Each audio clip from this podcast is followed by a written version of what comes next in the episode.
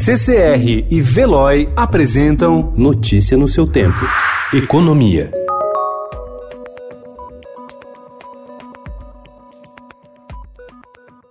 Em um cenário de preocupações em todo o mundo com o crescimento econômico, após o surto de coronavírus na China, o Banco Central voltou a cortar juros ontem. A instituição reduziu a taxa básica da economia em 0,25 ponto percentual, de 4,5% para 4,25% ao ano. O Banco Central deixou claro que, apesar do aumento da incerteza no exterior, não planeja reduzir novamente os juros em seu próximo encontro de política monetária, marcado para março.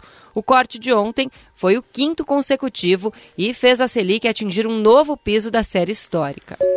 A queda da taxa de juros vem provocando um nó na cabeça de boa parte dos brasileiros. O que fazer agora com os investimentos? A taxa Selic, que caiu ontem para o patamar de 4,25 ao ano, é o indexador dos principais produtos de renda fixa, como são chamadas as aplicações conservadoras, destino de R$ 8,5 em cada 10 reais poupados no Brasil.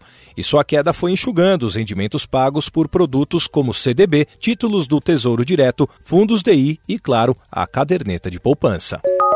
O perfil oficial no Instagram da Embratur compartilhou ontem um conselho inusitado. O órgão, que tem a missão de atrair visitantes ao país, ajudou a divulgar a queixa de uma turista que dizia ter sido assaltada no Rio de Janeiro e recomendava que outras pessoas não visitassem a cidade. O compartilhamento com a recomendação de que outros turistas não devem visitar o Rio de Janeiro estava no perfil da Embratur até a manhã de ontem, mas foi apagado depois. A Rio Tour lamentou o ocorrido e disse que o relato não reflete a opinião dos turistas.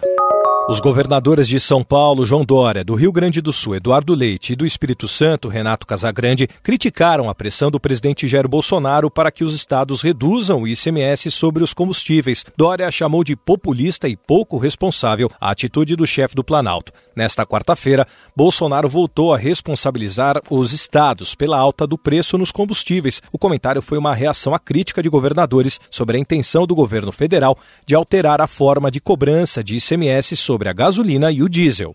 Notícia no seu tempo. Oferecimento CCR e Veloy.